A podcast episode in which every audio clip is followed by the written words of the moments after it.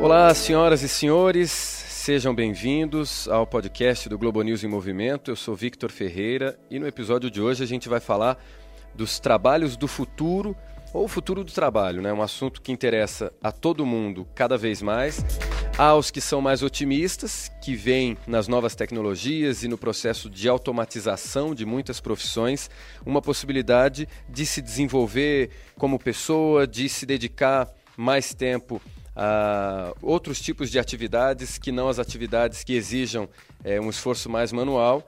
Mas também existem as pessoas mais pessimistas. Tem gente que acha que o mundo vai acabar, né? Não vai ter emprego para todo mundo, que a gente vai chegar no colapso. Não sei se o fim está próximo, não sei se o futuro é tão promissor quanto parece. E para me ajudar a responder a essas perguntas, a gente convidou Andrea Krug, psicóloga, trabalha há mais de 30 anos na área de recursos humanos. Obrigado pela presença aqui, Andrea. Queria que você se apresentasse para quem está nos ouvindo. Oi, pessoal. Bom, como o Vitor disse, eu me chamo Andréia Krug, é, tenho 54 anos de idade, devo estar na minha segunda ou terceira carreira. Aliás, essa é uma das características é, dessa nova ordem do mundo, né? Foi-se o tempo em que a gente fazia uma formação e isso bastava para a gente é, viver uma vida só, né? Nessa vida só a gente vive uma carreira, se reinventa e vive mais uma, enfim, né? É, eu sempre fui uma executiva de recursos humanos de grandes organizações e em 2011 eu digo que eu pulei para o outro lado do balcão. Eu me tornei uma consultora. Muito bem, assunto é o que não falta, com essa mesa especialíssima pronta para debater o tema Futuro do Trabalho, está no ar o podcast do Globo News em Movimento.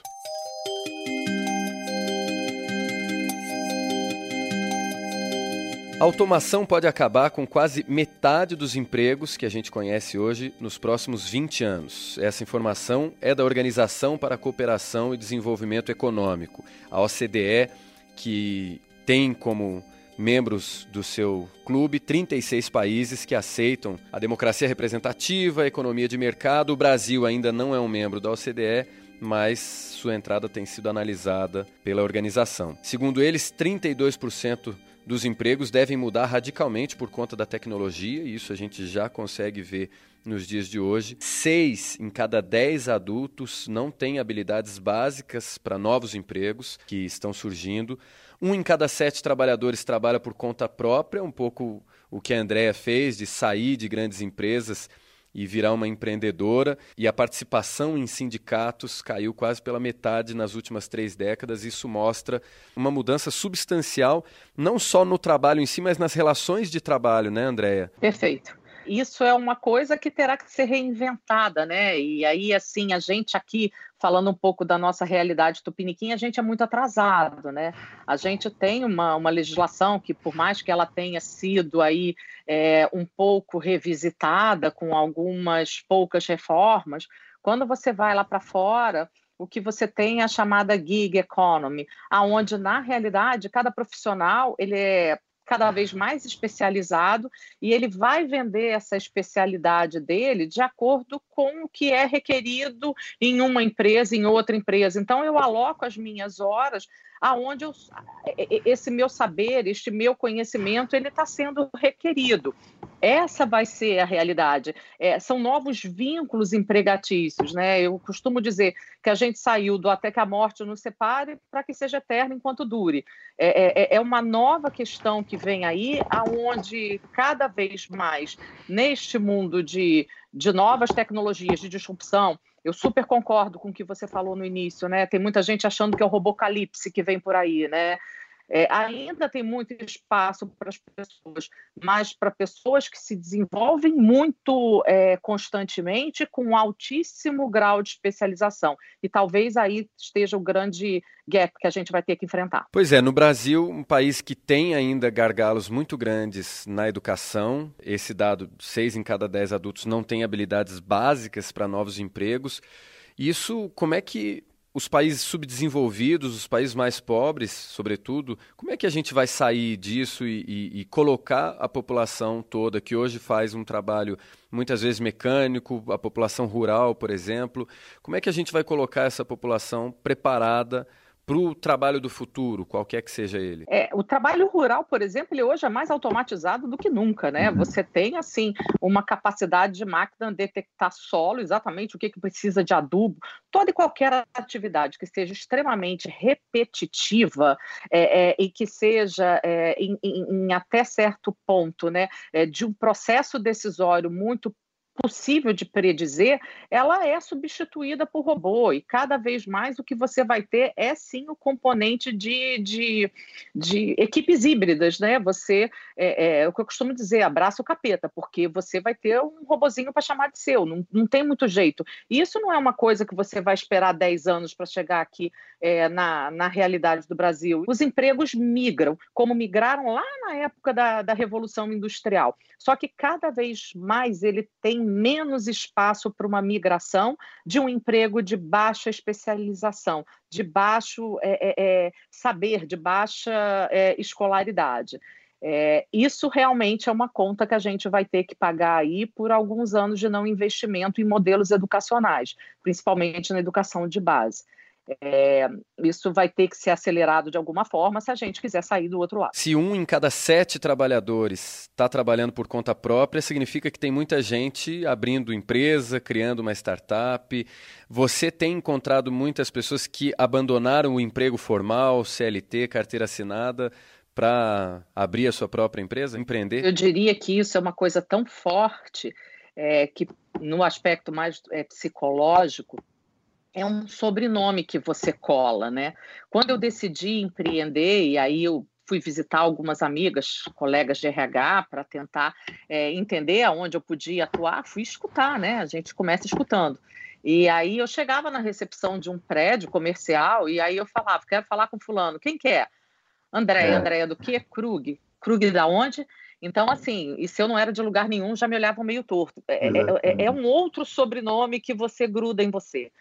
É, nesse país é muito complicado, né? Você não ter esse outro sobrenome conhecido, né? Você perde status. Tem uma Exato. coisa que vai por aí.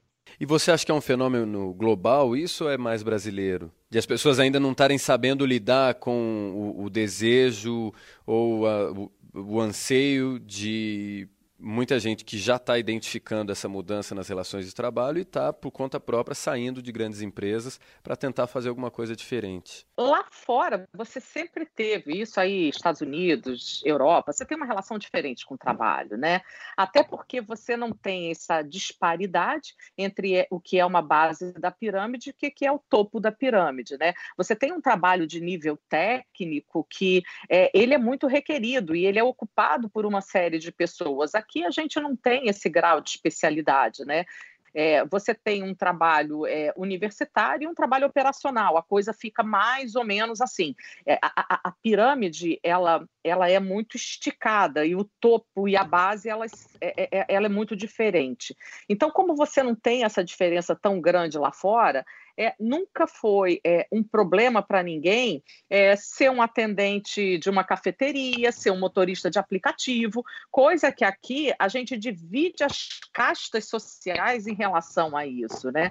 É, e aí você começa a achar que o correto é, de alguma maneira, você ter um diploma universitário, e aí começa a história da, da pós-graduação depois disso, e isso não necessariamente né, leva as pessoas para algum lugar. Em alguns casos leva, mas isso por si só não é suficiente, até porque uma coisa que é a verdade no futuro do trabalho é que a habilidade técnica é uma coisa que está com prazo de validade completamente é, vencido, né? As grandes corporações... Que habilidades você acha que são importantes? Cada vez mais as atitudinais, né? Você pega as grandes corporações do mundo de tecnologia, elas não requerem mais um diploma universitário para contratar um desenvolvedor de sistema.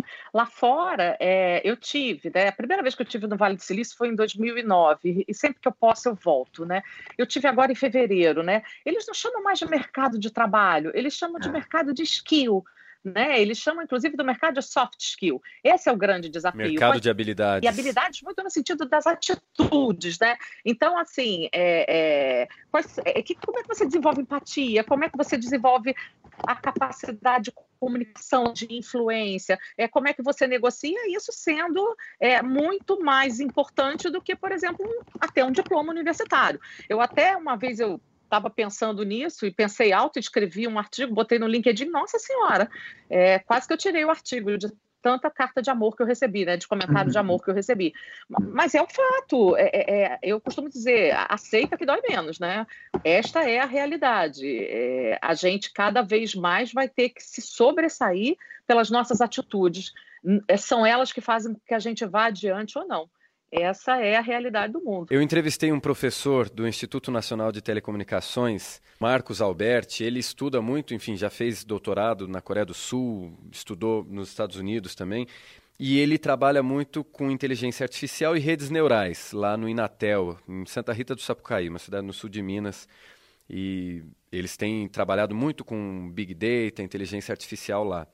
E na entrevista, em determinado momento, ele falou: Olha, a gente vai chegar em 2050 e os nossos netos, bisnetos vão olhar para trás e vão falar: Meu Deus, vocês trabalhavam oito horas por dia, que maluquice.